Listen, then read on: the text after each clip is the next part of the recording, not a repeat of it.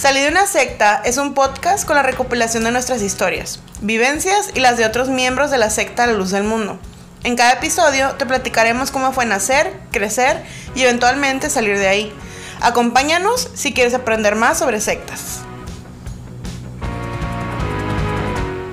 Al inicio del ministerio de Nazón Joaquín, actual líder de la secta La Luz del Mundo, dio la orden de que todas las mujeres embarazadas pasarían al frente con su esposo a cantar una alabanza, para así anunciarle a la iglesia su embarazo.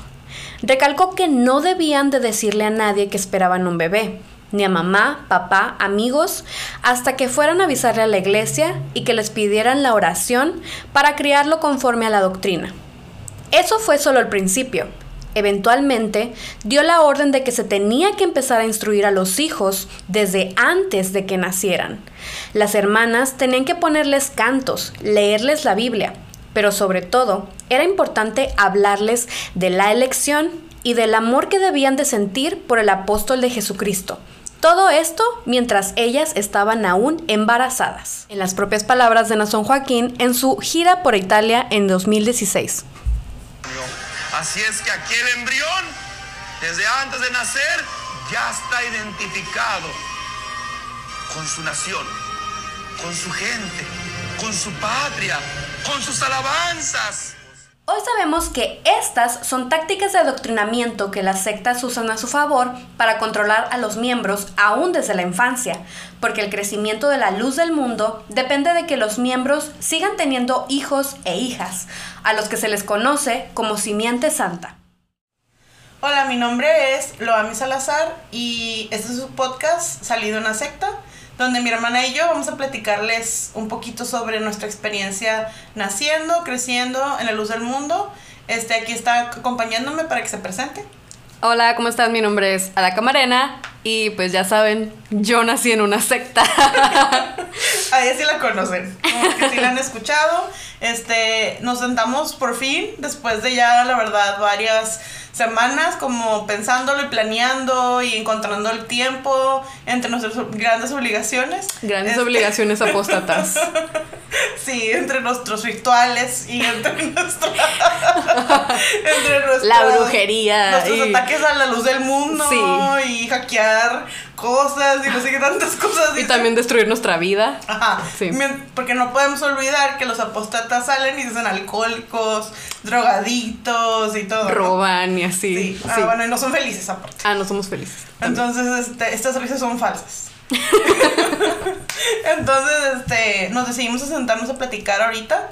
Este, este capítulo va a ser, es muy importante porque decidimos que queríamos empezar por el principio. Por el principio. Este, y cuál es el inicio de el fanatismo que hay en la luz del mundo o del problema como de control mental. Todo empieza desde la infancia, desde la niñez.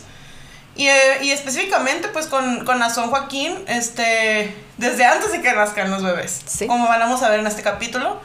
Este, este, pues él, él dijo que los niños se les, tenía que, como ya oyeron en el principio de nuestro podcast, que a los niños se les tiene que adoctrinar desde antes de que nazcan. La mamá ya tiene que estar ahí súper preocupada por ponerle los cantos y la Biblia. En vez de ponerle el baby Mozart, le tienen que poner los cantos para que vayan ellos conociendo su, ¿cómo dice? Su nación y no sé qué. Sí, o sea, de hecho hasta mencionó eso de que los gentiles les ponían, o sea, porque el videito que les pusimos como el audio está cortado, o sea, es como un edit de toda la explicación que se aventó ese día. Yo estaba en la iglesia y yo me acuerdo que hasta hizo la mención de que los gentiles, que los gentiles son los que no son de la luz del mundo.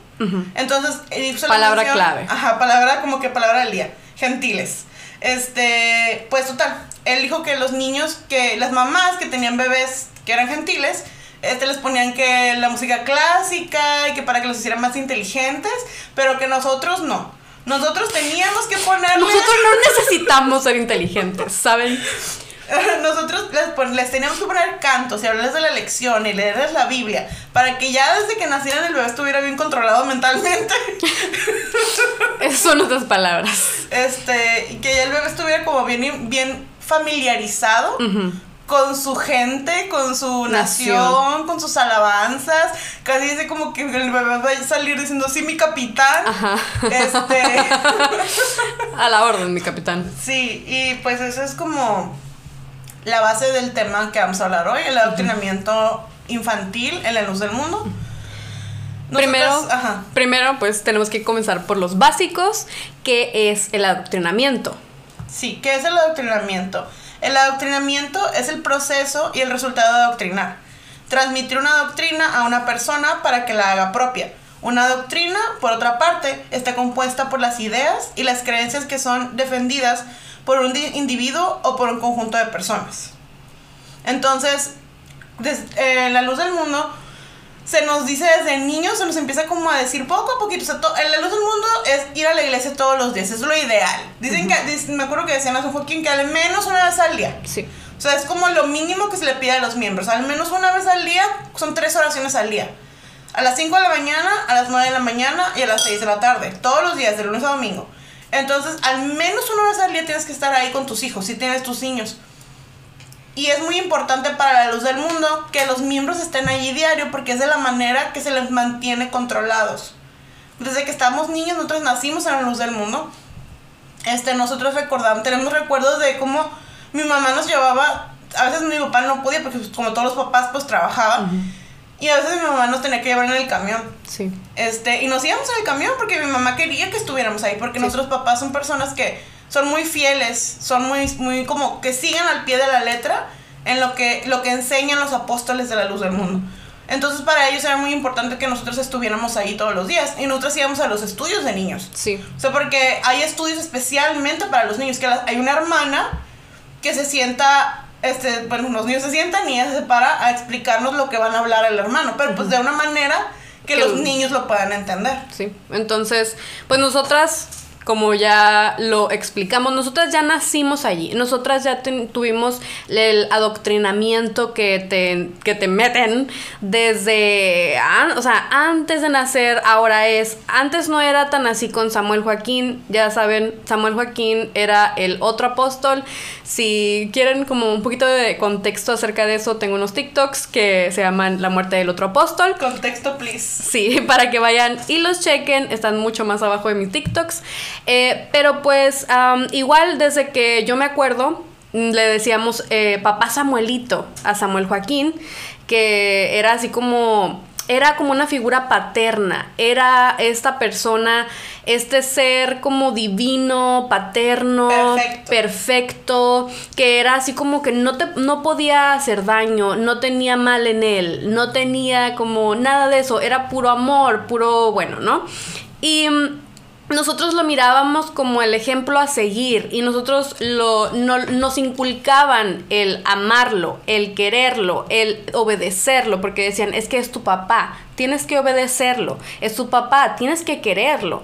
Entonces, eh, imagínense esta idea que le meten a los niños de que un hombre eh, que nunca han visto a lo mejor en su vida en persona, es, su papá, es esta figura paterna, es esta figura también eh, divina, ¿no? Y, y, sin cuestionar, o sea, que no se le puede cuestionar. Ajá. Sí, o sea, porque tú no puedes llegar y preguntar, oye, pero ¿por qué el apóstol, eh, no sé, nunca nos ha venido a, ver a nosotros? O sea, yo también soy su, como su hijo, ¿no? O sea, ¿por qué no nos ha venido? O ¿por qué el apóstol no viene todos los días a la oración? O ¿por qué esto? O por ajá, entonces uno, uno está acostumbrado y te enseñan a no cuestionar ninguno de las, de las cosas que haga el apóstol, porque, y ni siquiera como sus órdenes ni nada, porque hay un dicho muy conocido, es las órdenes del varón de Dios o los deseos del varón de Dios son los deseos de Dios. Entonces, para los deseos de Dios no hay cuestionamiento y se supone que Él tiene esa autoridad. Te enseñan desde niño que Él, esa persona, ese apóstol, tiene la autoridad de Dios en la tierra. Entonces, pues, ¿cómo vas a cuestionar a Dios, no? ¿Cómo vas a cuestionar la voz de Dios? Porque también es muy común que dicen que él tiene la él es la voz de Dios en la tierra. Entonces, o sea, como que tú no cuestionas a Dios. Así como no cuestionas a Dios y no cuestionas por qué Dios hace las cosas, porque eso está mal también, tampoco vas a cuestionar al apóstol de Dios. Porque Él es perfecto. O sea, yo me acuerdo que mi mamá tenía esa frasecita de que no hay nadie perfecto más que el varón de Dios. Ajá. O sea, esa frasecita que mi mamá nos la decía, yo me acuerdo que yo la repetía después, o sea, como que no hay nadie perfecto más que el varón de Dios, porque tú en tu mente de niño, de niño chiquito, inocente, tú dices, no, pues sí, o sea, es como que es que él es perfecto, o sea, él es, yo me acuerdo que yo decía, como que seguramente él como que ya, o sea, en cualquier momento, me acuerdo que mi mamá decía que él tenía su salvación asegurada. Ah, O sea, que él era el único que tenía su salvación asegurada. Porque muchos nos decían eso, es que nadie tiene salvación asegurada, nadie. Pero el varón de Dios sí la tiene asegurada. Porque él es perfecto y él es agradable delante de los ojos de Dios. sí. Y desde niños te meten todas esas cosas en la cabeza y no nada más eso. Yo me acuerdo que, como bien chistoso, ahora que lo pienso, pero que mi mamá nos leía la Biblia Ajá. antes de dormir en la noche. O sea, a otros niños, a, los- a la mayor parte de los niños, sus papás les leen un cuento, ¿no? Como que les sacan, les sacan un cuentecito y les leen en la noche antes de dormir. A nosotros mi mamá nos leía, nos leía la Biblia, nos leía Sí. como que, que la historia de, del arca de Noé o que la de Moisés. O sea, ciertas historias así. Ella, no- me acuerdo que nos se sentaba en la noche con nosotros acostadas en la cama y nos las leía. Y la, la- la- también la historia de la Biblia nos la leía, También. la historia de la La- iglesia. la historia de la iglesia. Porque en la luz del mundo, antes, ahorita ya creo que ya no las venden, pero antes en en- se podían conseguir en Guadalajara, en, en Berea, en donde venden las cosas como las himnarios, las Biblias, se podía conseguir las historias de la iglesia. Sí. Que es la historia de la luz del mundo, de cómo se fundó la luz del mundo. Sí. Y esa nos la contaba también mi mamá. Que para, bueno, contexto, please. O sea, la luz del mundo se fundó por Eusebio Joaquín, que después él, pues dijo que Dios le habló y se cambió el nombre a Aarón. Y pues luego ya él se murió y Samuel Joaquín, o sea, pues entró al poder apostólico. Que es el papá de Nazón. Y como ven, o sea, es un es algo que se ha heredado el apostolado, aunque ellos lo aunque ellos digan que no. Aunque ellos digan, "No, es que aquí no, no sé qué, cualquiera puede ser el apóstol", pero bueno, Qué que casualidad. Qué casualidad, ¿no? O sea, Diosito escogió a los tres Sí. como que así seguiditos. Como dicen que son, que son la familia real. Ajá, y se dice que es la familia real. Ajá, o sea, los tratan como realeza, pues, Sí. ahí, o sea, y, y como que como a los como a los reyes que se les heredan el poder, como Ajá. que son escogidos por Dios, es como algo muy parecido. Sí, Como exactamente. que, como que su sangre real, ¿no? O sea, Ajá. como que algo así el Sí. rollo, ¿no? Y pues mi mamá nos, nos lee la Biblia y también nosotros escuchábamos, no escuchábamos casi nunca música en No. nuestra casa de niñas, escuchábamos cantos, que los cantos son la música que se hace en la luz del mundo. Ujú. Entonces escuchábamos cantos que cantaban hasta a veces otros niños. Ahorita Sí. les vamos a poner un pedacito de uno. Este, pero, o sea, porque había niños que cantaban cantitos, este, del- de, la elección, que la elección es como ese poder que tienen los apóstoles, que son los líderes de la luz del mundo. Es como, la elección es como lo que más importa para la luz del mundo, es como la base de toda su doctrina. Y eso es como algo que te enseñan desde que estás chiquito. O sea, la elección, si no crees en la elección, no te salvas. Primero, no te puedes bautizar. ya- Luego vamos a hablar del bautismo en otro capítulo. Pero pues, o sea, sí, o sea, aunque te estén como... Aunque desde niño te están eh, adoctrinando, ¿no? Pero te están antes, al menos antes, era como una preparación para cuando tú crecieras y te bautizaras. Entonces, para que para cuando tú tuvieras 14 años y te pudieras bautizar, tú ya estuvieras bien adoctrinado, bien como seguro entre comillas, o sea, de que era lo que tú querías hacer y ya tú supieras tú como la doctrina o lo que fuera que te fueran a enseñar y decidieras bautizarte. Pero ¿Cómo es lo que dicen? Que, um, perdón, pero que dicen que si instruyes, el paso es de la Biblia. ah, instruye al niño en su carrera para que cuando sea gran sea viejo, mm, no sea parte de ella, de ella. algo así. Ajá, y eso es un un texto bíblico que dan mucho ahí en la luz del mundo, eh, porque pues básicamente están como entrenando o están como, o sea, están Moldeándote moldeándote, la mente. ajá, sí, o sea, están moldeándote la mente para que cuando tú llegues a cierta edad, tú decidas bautizarte, pero no te puedes bautizar si no crees en, en el apóstol en turno, este, porque te lo preguntan, te preguntan si tú crees que él es, o sea, el enviado de Dios en la tierra. Y si no lo crees, pues no te puedes bautizar. Entonces, esto es algo que les digo, uno, uno les comenta de cómo era en la administración de Samuel Joaquín, claramente, lo que uno vivió. En ese tiempo era, es que es tu papá, y es que él te quiere, y tú lo tienes que querer, y te inculcan un amor, que no es amor.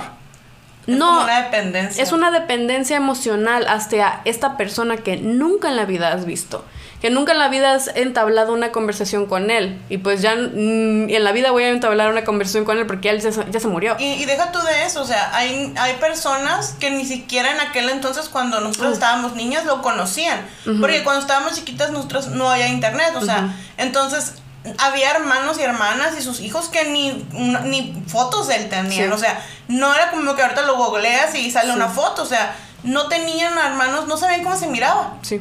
Porque antes cuando hacían las transmisiones no era como ahora con el internet, era por teléfono. Sí. Entonces escuchaban su voz.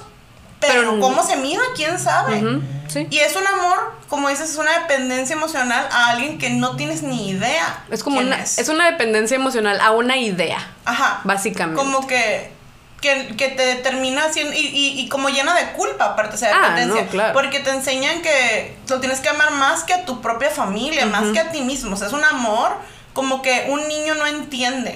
Porque la es la realidad. Un niño entiende de amor para ellos el amor es lo que viven en su familia. Sí.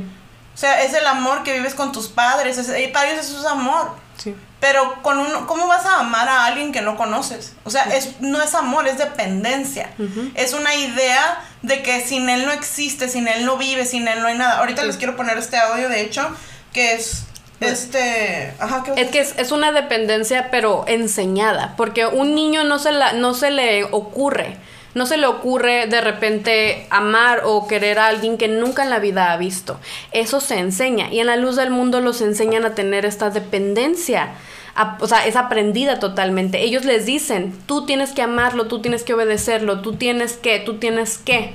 Y es algo que ellos poco a poco se les va impregnando en su mente y van como que poco a poco creciéndolo, pero pues a fin de cuentas, como ya lo dijimos varias veces, es algo negativo, es una dependencia emocional. Las dependencias emocionales no son saludables. En ninguna manera. Les voy a poner un audio de un... Es el inicio de un canto pero es un niño, es una niña la que estaba hablando. Es en una marcha, creo que fue en el 2018, la marcha esta de los niños que se hizo en, Guadalajara. Este, y la niña la grabaron diciendo esto que les voy a, que les vamos a, a poner aquí para que escuchen, miren. Gracias a un apóstol de Jesucristo, mi familia y yo tenemos vida. Ahora comprendo que desde mi infancia el sello de su apostolado vive en mi corazón. Por ello, somos fuertes en selección y grandes por vocación. Aquí está, o sea, como espero que lo hayan podido escuchar. O sea, la niña está hablando de cómo gracias al apóstol de Dios, o sea, gracias al... En este momento están hablando de Nazón, porque este video es, es reciente, es de hace cuatro años. Este habla como que gracias al apóstol de Jesucristo, mi familia y yo tenemos vida. Porque en la luz del mundo se les enseña a los niños que sin apóstol de Dios no hay vida y no hay salvación tampoco. Se dice que ella entiende, ahora, aunque es una niña, que el sello del apostolado vive en su corazón. O sea, que ella cree en el apóstol de Jesucristo y que son más fuertes por él y por su elección. Y empiezan ya después en el, en el canto, empiezan a hablar de cómo él les empieza como a decir que ellos son los que van a llevar la palabra al mundo. O sea, la palabra de Dios, la palabra del apóstol de Jesucristo.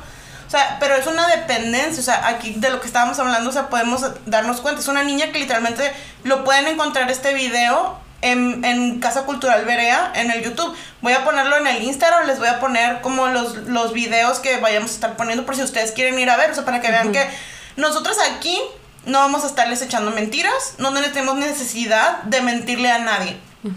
Nosotras lo vivimos. Esta niña lo está viviendo con Nazón Joaquín. Nosotras nos tocó vivirlo de niñas con Samuel Joaquín. Todos los videos que se pongan son videos que están públicos en el internet para que cualquiera los pueda ver.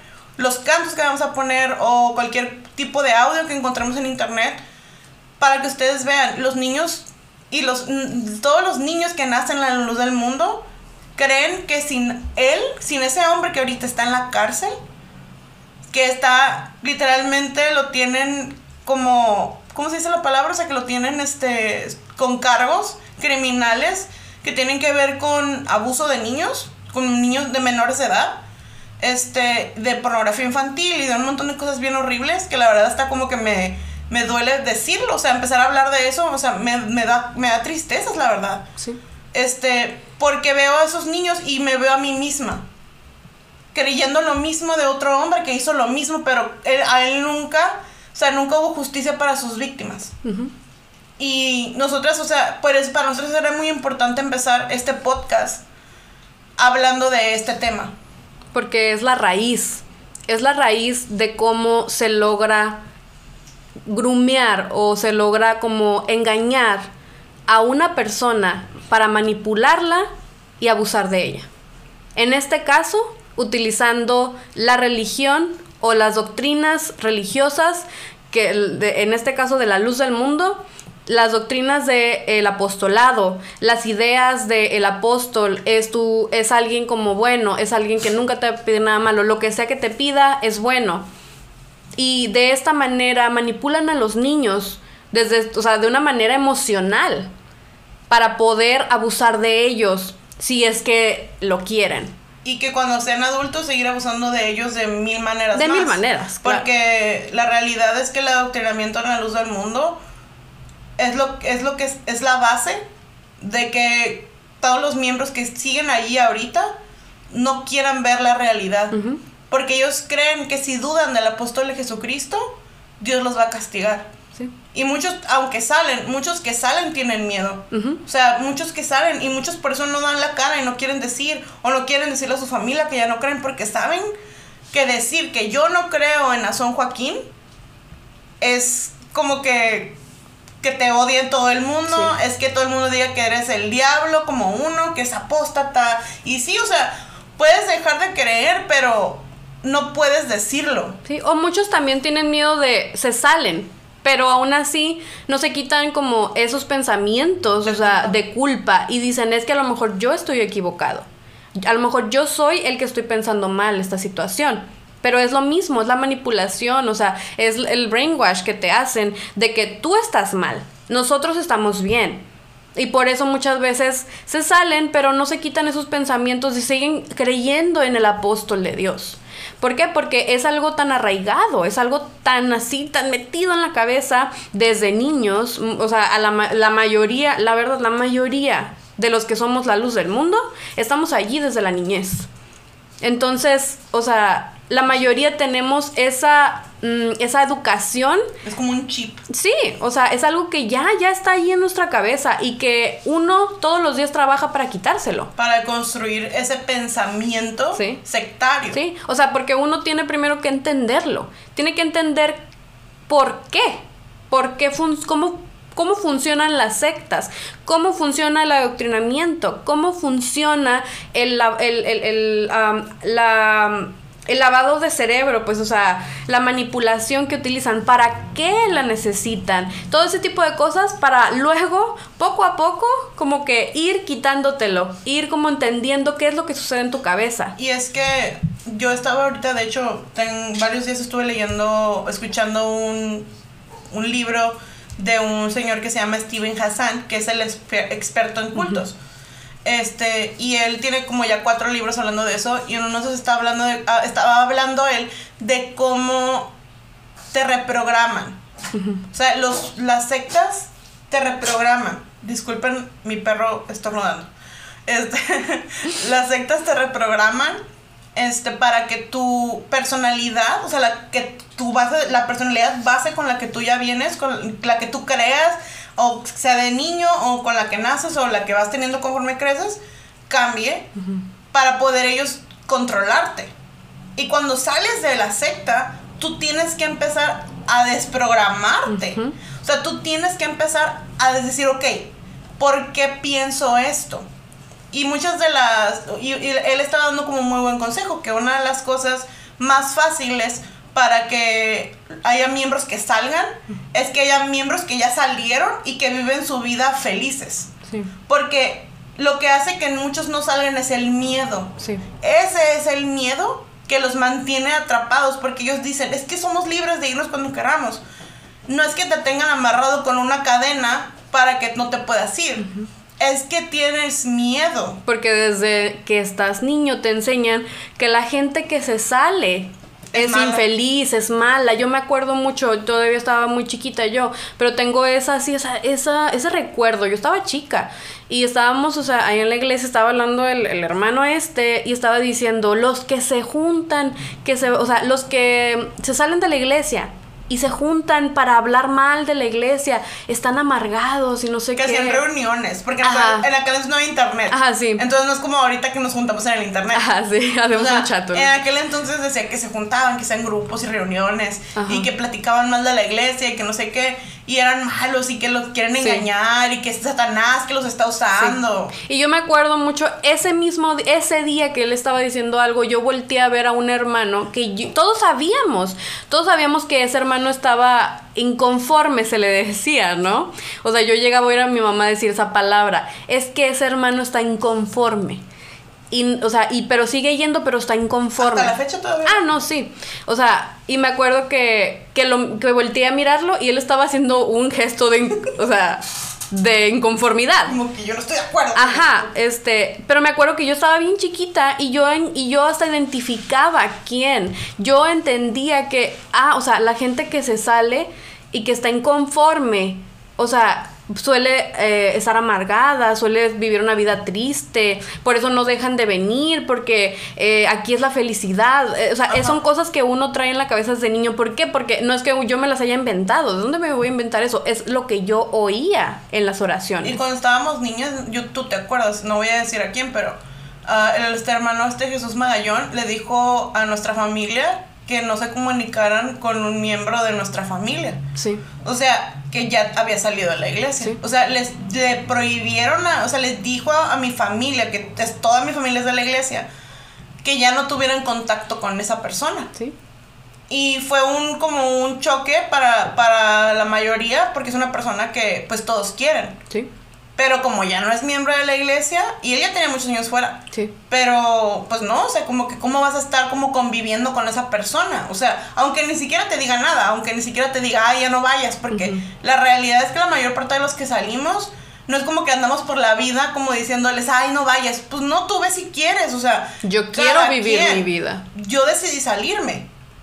Y quisiera que ya no fueras, a lo mejor dentro de mí, sí. Ujú. Porque yo sé que te está haciendo daño. Pero no te voy a estar insistiendo a algo, porque no es como que soy este lucecito, como que soy testigo de Jehová para andar tocándote las Sí. puertas para que te unas a mi, a mi grupito. Sí. O sea, yo decidí salir, o sea, como que. como que Va, un minuto para hablar acerca del adoctrinamiento sectario en la luz del mundo. para ser, quiere ser del grupo de los XLM Ajá, sí. Este, no, o sea, nosotros lo único que queremos es libertad Sí. y tranquilidad. Sí, Porque fuera encontramos eso. sí. Pero es muy triste desde que tú estás chiquito, Tú sabes. tú sabes que esa gente es mala. Y yo me acuerdo que cuando estaba en la secundaria me llegaba a encontrar a una muchacha que se había salido. Y me acuerdo que era así como de que, híjole, o sea, como que la miraba y yo la miraba y yo nunca le hice mala cara. Pero ella andaba en pantalón, pues. Y yo me acuerdo que yo la miraba. Ok, ya volvimos, tuvimos unas dificultades técnicas, pero ya estamos de vuelta. Eh, estamos platicando sobre la chica que, nos en- que me encontraba en el camión cuando iba a la secundaria. Y pues, eh, ah, nosotros ya teníamos como esa mentalidad de verlos y verlos como hasta cierto punto como un poquito hacia abajo. Yo nunca, o sea, yo siempre como que a mí me daba tristeza cuando me acuerdo cuando la miraba ella. Siento que ese era el sentimiento que tenía.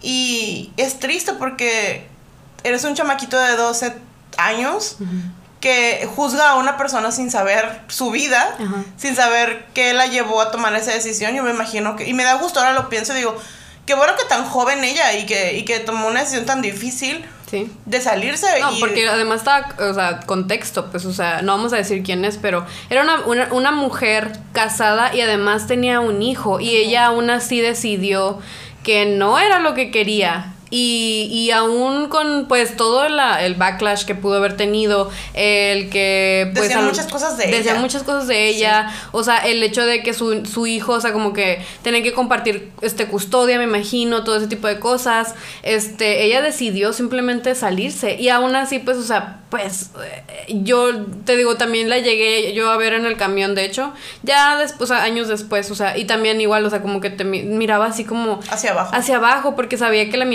y, y la juzgabas o la juzgaban. Es como que... Y es muy feo porque eso es lo que te enseñan. Y te enseñan a, a juzgar, pero sin ni siquiera... O sea, no te enseñan a pensar tantito en... Por qué lo estás haciendo. no, no, no, deja de eso. Te- no te enseñan como en tenerle tantita empatía a otras personas. O sea, en decir, oye, pero es que, ¿qué tal si estaba, qué tal, el X o Y que le esté pasando en su vida, ¿no? Y a lo mejor por eso está fluctuando su fe o algo, no hay que juzgarla, no, no, no, no, no, allí es como de que no, es que están mal, es que juzgo, juzgo, juzgo, ¿me entiendes? Sí, y luego ella venía de una familia como muy vieja en, la, en la iglesia a la que nosotros íbamos. Entonces era como todavía más, se le juzgaba más porque su familia es como que todos son parte. Entonces, y sí, o sea, se le inventaron muchas, muchas cosas que yo ahora lo pienso y volteo hacia, hacia el pasado y pienso que qué feo que hasta se los dijeran esas cosas a, unos, a unas chamaquitas. Ah, sí. O sea, que porque yo, una niña de 12, 13 años, tenía que enterarme del chisme que se traían este, sobre esta chica, que seguramente ni siquiera era cierto. Sí, o sea, o sea, cosas pero- que no tienen nada que ver con los niños. Pero para que entiendan, o sea, que esa, ese tipo de, de situaciones, ese tipo de pláticas, o sea, también se les incluye a los niños. ¿Por qué? Porque son cosas que hasta se dicen en, en, en el ministerio, o sea, en las oraciones. O sea, son cosas de que se habla de que es que los es- que se salen. Los que se salen son gente que, que son mala. Los que se salen son gente que es que quieren vivir una vida de desenfreno. Eh, eh, eh, X y Y que se avientan de hate, pues, o sea, ¿sí me entiendes?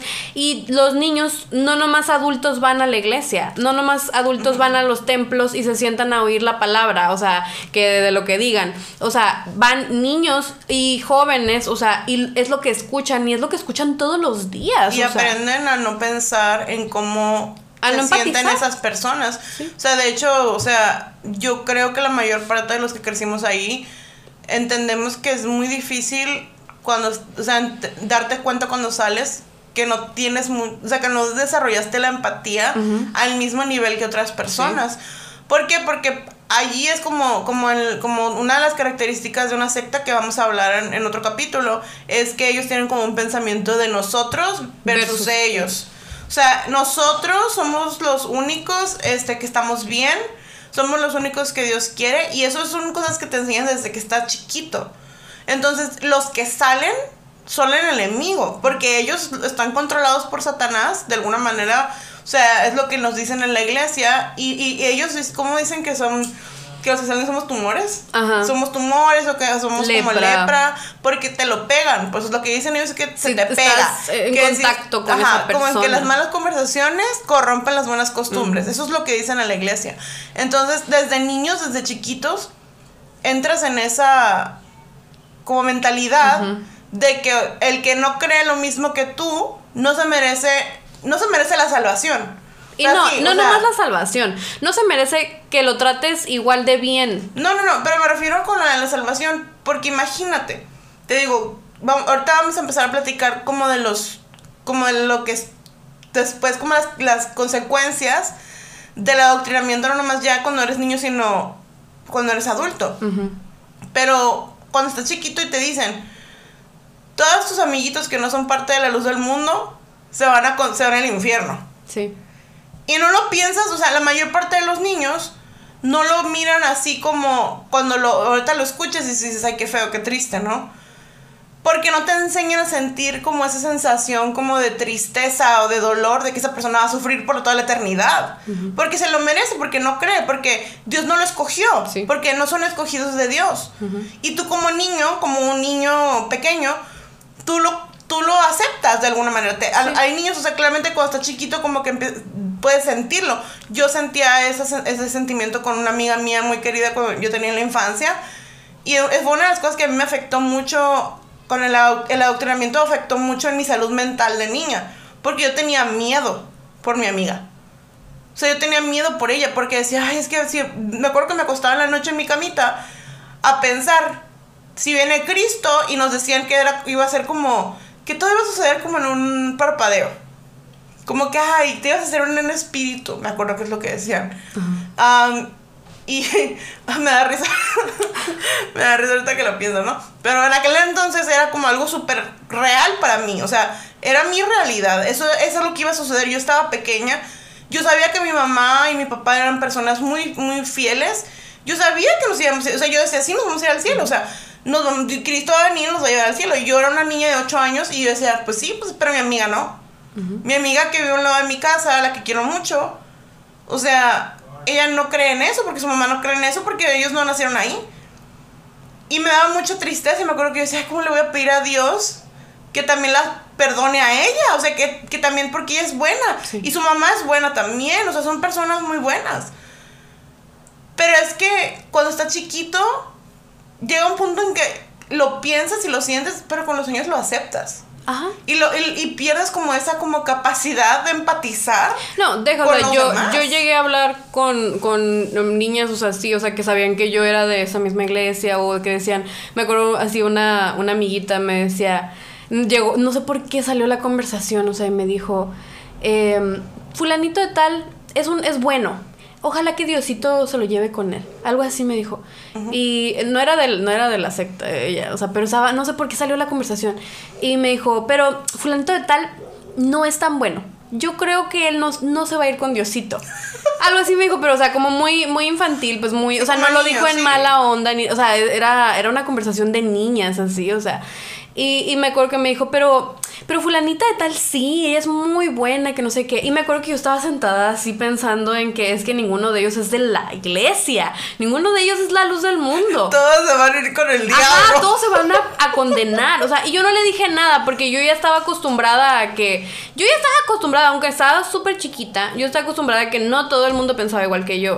Pero aún así, yo dentro de mi cabeza, de niña chiquita, yo, yo decía, es que, pues esta gente no se va a salvar. Y yo no puedo hacer nada al respecto. Así que, pues simplemente, o sea, y yo nomás me acuerdo que lo único que le dije, pues mira. Yo pienso que pues Diosito sabe lo que va a hacer, ¿no? Y pues ya veremos. Y se quedó así como que, bueno, pues sí es cierto. Pero, o sea, no puedo creer que una niña tan chiquita estaba pensando, es que toda esa gente se va a ir al infierno. Ajá, o sea, como que lo miras como muy apocalíptico. Tu pero aún así, o sea, te digo, a lo que me refiero es que era como algo así como Tan que yo ya había aceptado. Ajá, lo aceptas, lo entiendo. Sí. Llega un punto en el que te digo, como que ya no lo. Pues ya no lo piensas mucho tampoco. ¿No? Porque si no, siento que si te pones a darle mucho pensamiento, te hace más daño. Sí. O sea, y a largo plazo, o sea, te digo, yo, yo le daba pensamiento de niña, luego con el tiempo como que ya pierdes, siento como que un poquito de sensibilidad. Ajá. O sea, sí, si- si total. pierdes sen- sensibilidad y como que, y después sí se van a, se van a condenar. Pues, O sea, ¿ya y, luego como creces, ¿no? Y luego, y luego que seas adolescente y tienes tanta culpa por no ser perfecto, por no ser...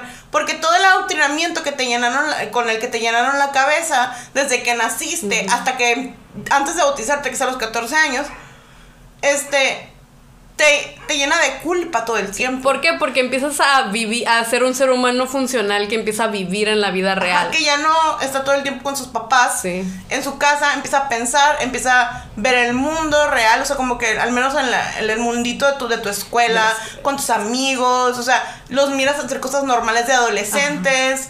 O sea, y tú también quieres, pero al mismo tiempo no, porque tienes miedo. Y te gusta un chamaquito de la escuela, o una chamaquita, o empiezas como a, a oír música que no les agrada a tus papás, o Vestirte te, te quieres cortar el pelo de cierta manera. Y, y, y tú, aunque no lo haces porque no te van a dejar hacerlo, pero el querer hacerlo da culpa. O sea, el simple hecho de tú querer ser otra cosa que no es lo que te están diciendo que tienes que ser, causa un dolor bien grande en la mayor parte de los adolescentes en la luz del mundo. Sí. Y no nomás dolor, o sea, es, es- esa culpa, ese esa carga mental, esa, esa así como, ah, o sea, de que estás entre dos mundos, pues, Ajá, y no puedes nunca, o sea, y nunca puedes ser fiel a ti mismo. ¿no? O sea, tienes que ser lo que te dicen que tienes que ser allí. O sea, tu persona, o sea, haz de cuenta que eso lo vamos a hablar en otro, en otro podcast, pero, o sea, te despersonalizan totalmente. Es parte de lo que los- Sí, las es- sectas hacen para controlarte. Sí. Matan tu yo real para crear el tu sectario. Sí. Que, que va a decir que sí a todo. Sí. O sea, que no va a cuestionar. Y que si en algún momento, como estamos diciendo, cuando estás chamaco, estás en una época como de, de pensar, de cambiar, de descubrir. Pero no te dejan descubrir. No, no. O sea, Entonces nunca creas una personalidad que sea tuya. Y por eso muchos que ahorita salimos, ya grandes, que estamos como a lo mejor en nuestros 20, 30, este, decimos, ok, pero ¿quién soy yo ahorita? O sea, realmente en qué lugar tengo en el mundo. O sea, después de vivir adoctrinada por casi 30 años, por ejemplo, yo voy a cumplir 29 años este mes. O sea, casi 30 años de mi vida los pasé adoctrinada porque fueron 25. sí. Entonces, este, se siente bien feo porque yo, yo ya tengo como una vida establecida. O sea, como que tengo mi familia. De, este, pero es, es difícil porque tú quieres pensar también, o sea, te pones a pensar, ¿quién soy? o sea, ¿quién soy? O sea, ¿qué me gusta? Y, y, y eso es como algo que, que te pega bien duro, o sea, que pega, que, que pega porque no sabes, no hay respuesta, o sea, nadie te puede dar esa respuesta. No. O sea, no puede venir alguien y decirme, ah, mira, eres tú, eres esto, Ah, eres no, aquello. tú No, tienes no, no. que buscarle, o sea. Tú lo tienes que buscar y es como, como prueba y error. Sí, no, y además, o sea, hay personas a las que se salen de la secta y ya están grandes, tienen familias y todo, y se dan cuenta que esa no era la vida que ellos realmente querían escoger para ellos. Tú tienes suerte de que dices, o sea, yo soy feliz con mi vida. Sí, o sea, yo tomé, yo siento que tomé la mejor decisión que pude haber tomado. Sí. Pero hay gente que literal salió y se dio cuenta que esa no era la vida, o sea, esa fue la vida que le impusieron. Ajá, y es muy triste porque dices, oye, o sea, tanta, tantos años, o sea, que yo pasé tratando, sí, o sea, yo, yo perdí tratando de ser una persona que no soy. O sea, y ahora, personas, o sea, terceras personas van a salir lastimadas, pues, o sea, entonces es, es, es horrible. Y más cuando tienes hijos. sí. Porque, porque hay quienes les tocó como suerte, entre comillas, de que a lo mejor se separan, pero no tienen niños. Ajá. O sea, y como que dicen, ah, bueno, pues ya me duele, qué triste, porque pues nos queremos o nos quisimos o lo que sea. Pero quienes tienen niños, o sea, los niños, y luego muchas veces que, o hay quienes se salen y luego la esposa no se quiere salir o la esposa no Sí. se quiere salir, o sea, son muchas cosas que Muchos, muchas, muchas posibilidades de lo que puedes. es una suceder. roleta rusa Sí. de que te- al salir te puedes perder muchísimo más que tu familia como directa, como a tus papás o a tus hermanos, o sea, o a tu comunidad. Sí. Pierdes muchas veces hasta tu familia, como tu, tu esposo, tu esposa, tus hijos, o sea, es algo bien, bien triste, pero es algo que viene, todo esto, queríamos mencionar, tomar este primer tema para platicar sobre el adoctrinamiento infantil, porque creemos que los niños que están ahorita allí están sufriendo algo todavía más difícil que lo que nosotras vivimos. Porque nosotras no vivimos con un apóstol en la cárcel. Nosotras vivimos con un hombre dulce, como a, la- a simple vista, con un hombre dulce, amoroso y que lloraba cuando nos miraba y que estaba allí, o sea, siempre estuvo ahí. O O sea, creo que era la figura paterna como más Estable. estable, para, Para muchos. muchos, ¿sí? Para muchos era la figura paterna más estable. Era- o sea, era- sabías que estaba orando por ti, sabías que estaba allí en Guadalajara, sabías que iba a estar ahí todo, cada agosto, cada este evento especial, que en su cumpleaños lo ibas a ver al menos, ah, bueno, ahora como que empezaron a ver transmisiones, ¿no? O al menos que ibas a escuchar su voz Sí. eh, por teléfono. O sea, era la figura paterna más estable y, eh, y nosotros podíamos de alguna forma extraña y en esta, este, como que de codependencia, o sea, como que rely on, on him, o sea, este, Sí, podíamos sí. eh, confiar en él, o sea, podíamos poner nuestras emociones y nuestros sentimientos y hasta nuestra tristeza, ¿no? Decía, tú, ustedes díganle a Dios, que yo le voy a decir a Dios que ponga como sus cargas en mí y que no sé qué, o sea, nos, haz de cuenta que Samuel Joaquín, yo lo digo así, eh, bueno, y vamos, ahorita voy a hablar acerca de, de, de cómo a mí me ha afectado, o sea, la... O sea, la El adoctrinamiento. o sea, a mí en mi adultez. O sea, pero eh, les estoy contando, o sea, de lo que pasaba, o sea, de cómo, cómo se, no, lo miraba yo. como o sea, o- niña, cuando estábamos como niñas. niña o como adolescente igual, o sea, Digo, cuando ajá. yo creía, o sea, yo, yo lo veía a Samuel Joaquín como alguien que era de que él o sea, hacía cosas por mí, de, de, alguna manera. O sea, él era de que decía, ya ves que decía, soy su esclavo y que soy su, el siervo nada más y así, porque, o sea, a comparación de ahora, o sea, Nazón Joaquín lo que quiere es que hagan las cosas por él. O sea, por él. Las cosas lo tienes que hacer por él. Él no hace nada por ti. O sea, ninguno de los dos está bien. o sea, pero, o sea, pero lo que me refiero es de que nosotros podíamos como confiar en Samuel Joaquín. Nosotros teníamos esa figura, esa como, esa como algo donde recargarse de alguna manera. Y luego siento como que él tenía una calidad, como una como cualidad más divina. Sí. Porque me acuerdo que hasta él, o sea, eso es como de que ay de que se miraba una luz y ay, como que los milagros. Era un y cuando, ángel. y cuando Nazón Joaquín una, en una explicación que dio me acuerdo que te dijo que como que no hacía milagros, o sea, como que sí podía. Ajá, pero, yo no quiero hacerlo. o sea, como que por alguna razón, la verdad, no recuerdo bien cuál fue como la razón que dio para no hacerlos. Pero como que él, o sea, que, porque había habido un hermano o hermana que llevaron como en una camilla porque no, como que no caminaba y estaba enfermo. Y como que yo podría haberlo levantado y no sé qué, pero que no, porque no sé qué. O sea, no sé qué rayos de explicación se dio, ¿no? Y de Samuel Joaquín, yo podría contar testimonios, o sea, de las cosas que a mí me decían, o sea, como que levantó, salvó a un niño de morirse y que lo niño que estaba ahogando y la hermana que se estaba muriendo. Todas mentiras, para Claramente, o sea, ahora entendemos que son puros cuentos que se inventan, ¿no? Pero, o sea, se le daba como esa, e, esa calidad de que, ay, te ayuda y ayuda a la gente y vuela. Y, y eran mentiras, pero al menos como que te hacen sentir bien. Ajá, y te, y te las decían para darle esa como eso, o sea, como de que sí, él te va a ayudar, o sea, es ese, ese branding, o sea, de que él es amor, de amor y de paz y de ayudar a la gente y perdón y, y buenas vibras, ¿no? Y, y este hombre entró al poder razón como con el que, como que muy de capitán, ¿no? Sí. Como que se la dio muy como de militar, como muy de capitán, como de que los niños van a ser mis soldados, o sea, como que ya son parte de la iglesia. Ellos ya, o sea, como que ellos nomás que cumplen 18 años y mándenmelos a la batalla. O sea, y los están como, los están como adoctrinando de esa manera ahorita a los niños. Y luego lo meten en la cárcel y que, o sea, yo no, no me puedo imaginar lo que ha de ser ser niño ahorita. Ahorita los niños no van a la escuela, o sea, al menos aquí en México creo que no van todavía a la escuela, no sé si ya están yendo eh, como, como presencialmente, pero, pero por ejemplo, yo me imagino a los niños que van a la escuela en Estados Unidos, yo sí creo que debe de haber algún niño al que le hayan dicho algo de como que Ay, vas a la iglesia esa del que está en la cárcel. O sea, como que yo, es, porque es la realidad, o sea, más a las niñas, porque muchas luego andan en falda, o las muchachitas, o sea, es, es, bien difícil. Yo me imagino lo difícil que debe ser para ellos, como ahorita estar como que bajo esta situación en la que les mienten porque no les dicen, si no les dicen a los adultos la verdad, menos a los niños. Sí.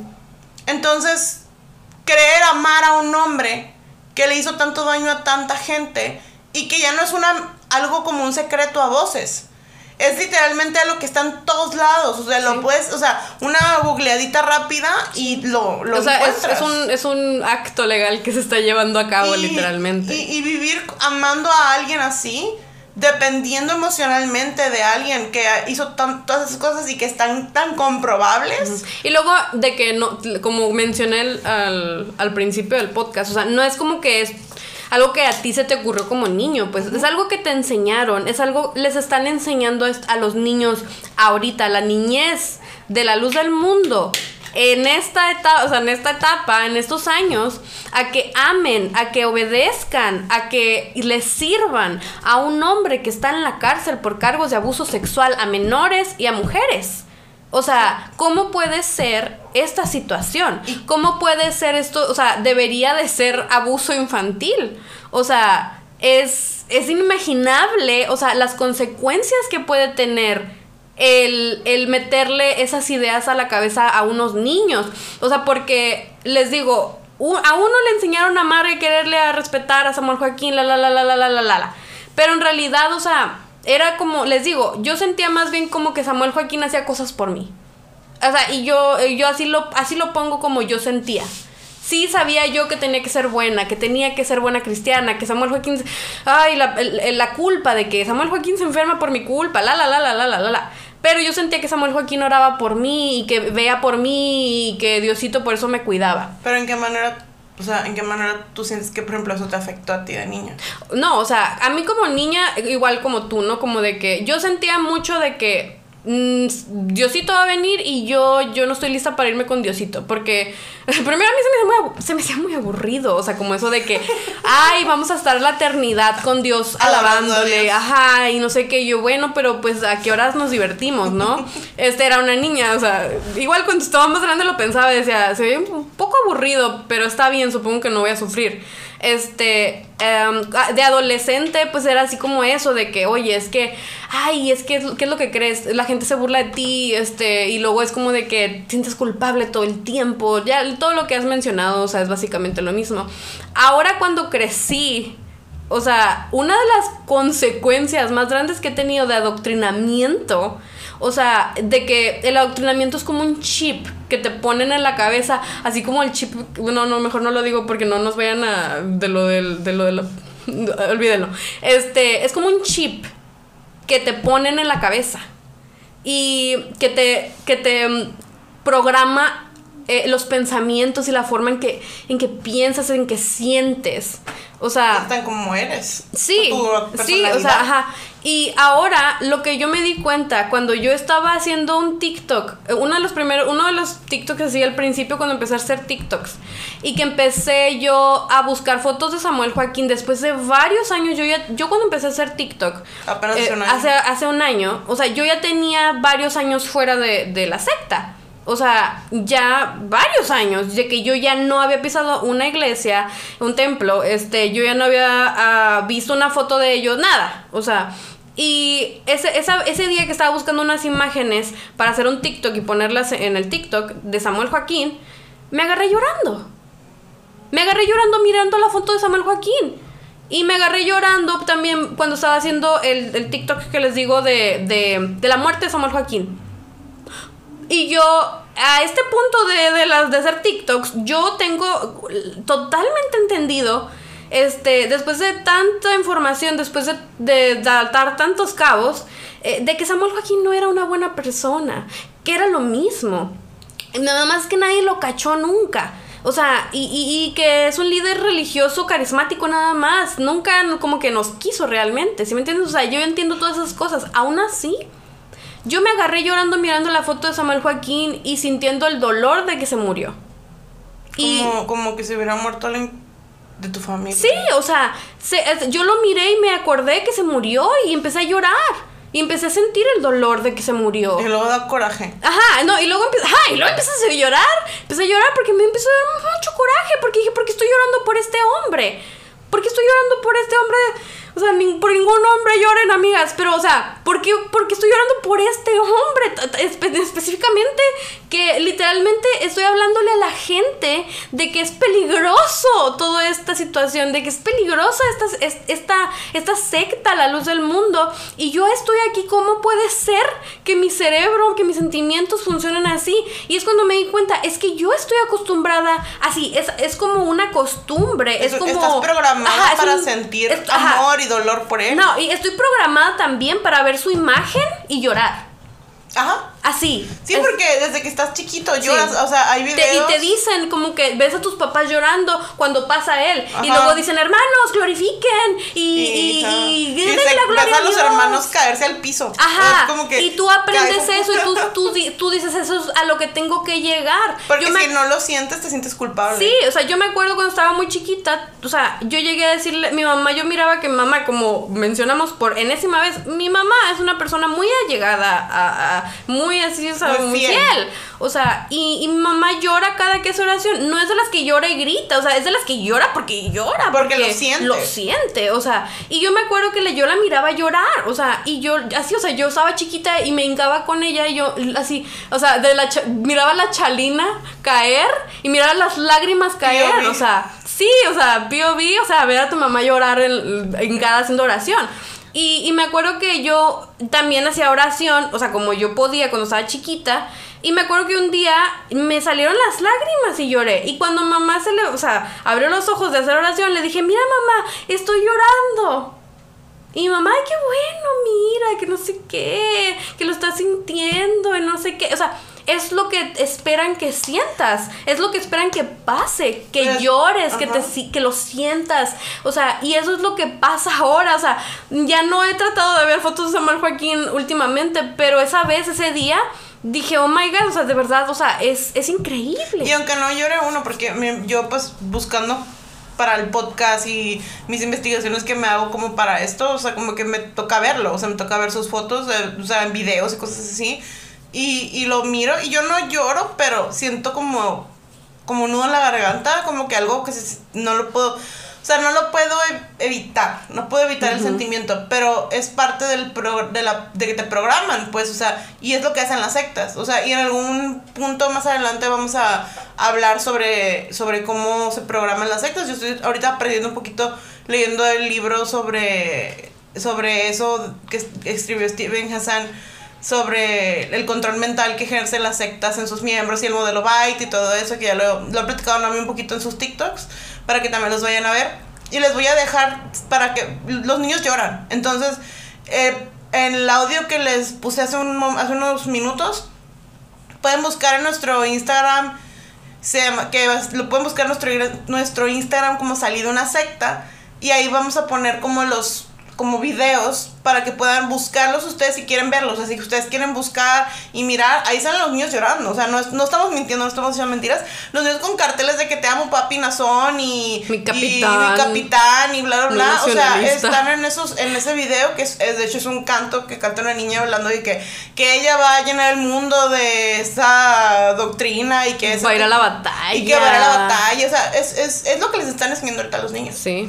O sea, y queremos hacer como esa, es- esa, esa como hincapié en la diferencia, o sea, y en, en el problema que ocurre, pues, o sea, de que los niños están siendo programados para, o sea, obedecer de una manera de un grado militar, o sea, a un hombre que está en la cárcel por abuso sexual. Y de hecho, um, el mismo autor del libro que estoy ahorita leyendo, Steven Hassan, habla sobre cómo hasta la mili- el- los grupos militares son como unas mini sectas, o sea, porque es obediencia ciega y control y se les quebra, o sea, todas Sí. esas cosas es parte de lo mismo y ese, esa pensa- ese pensamiento como muy este controlado como hacia los niños y hacia los adolescentes porque ese eso va directamente hacia los adolescentes y a los niños Sí. porque ellos son los que luego se van a la obra entonces es lo que queríamos como mencionar en este capítulo creemos que es muy importante que haya Que entiendan la raíz. de dónde existe de por qué hay tanto fanático allí Sí. pero es que están programados para pensar de esa manera y es muy difícil salir de esa mentalidad y aunque salgas y aunque tú entiendas que algo está mal, es un trabajo constante desprogramar, como pues, supongo que se dice Sí. desprogramarte, ¿no? Sí. A quitarte ese como chip y, y poco a poco como tú ir entendiendo cómo vivir una vida en libertad de mente, o sea, como tener libertad de pensamiento, Sí, libertad de elección. decisiones y, y no metértelo porque luego tristemente se salen y se llegan a otras como a otras sectas Grupos. otros grupos que los controlan de otra manera. Y que Este, pueden ser de, cual, de Ajá. muchas maneras. Yo noto que muchos como que están como con la política, luego como que siento como que de repente como que los míos así como metidos como que siguiendo a alguien, o sea, como que muy muy así como muy Un- alguna, alguna figura como... ajá, de lo que sea. de lo que Puede sea. ser una figura política, otra figura religiosa, ah, de cualquier cosa, pero terminan en otros grupos que, que los tienen en la misma en el mismo lugar. Sí. Y queríamos platicar sobre esto. Ya vamos a cerrar porque este ya llegamos al límite. Me imaginé que nos íbamos a tardar un poquito más porque pues es el primer capítulo Sí. y teníamos mucho que platicar. Sí. Además, ponerlos, darles contexto, please. Ajá, contextos, este, pero pues si les gustó, ya saben, este, síganos. Síganos en nuestras redes sociales, amigos. Tenemos ahorita de, o sea, nuestro podcast Salir de una secta, nuestra página de Facebook, nuestra página de Instagram, nuestro YouTube. Si nos, si nos estás escuchando en YouTube, ahora luego ve al Spotify a seguirnos. Luego, si nos estás siguiendo en el Spotify, ve al YouTube a seguirnos para que allí de, de repente, donde se te antoje, nos puedas oír. También tenemos redes sociales, nosotras, mi hermana, Apóstata Fab en todas sus redes sociales. Yo estoy como Najos World en, mis, eh, en Instagram y Najos World en TikTok, claramente en TikTok. Entonces, eh, por allá nos pueden encontrar, encontrar algunas otras, eh, alguna otra información también. Ahí ponemos diferente información que vamos encontrando también. También pueden em, chismear acerca de nuestra vida, ¿por qué no? Entonces, pues sí, básicamente eso es todo. Espero que les haya gustado mucho, espero que hayan aprendido mucho y pues nada, por mi parte es todo. Sí, o sea, nada más pues ya saben, este cualquier pregunta que tengan también nos pueden mandar un correo a ah, Instagram, nos pueden mandar un mensaje a Instagram o un correo que el correo es salir de una secta arroba gmail.com. Si tienen, quieren contarnos alguna historia, si quieren contarnos sus experiencias, estamos siempre abiertas. Si necesitan ayuda, si necesitan apoyo, estamos para ustedes. Este, y pues, este, ya nada más nos queda despedirnos. Y pues amigos, entonces, ya entendimos que la luz del mundo es una secta. ¡Hasta la próxima! Bye. Bye.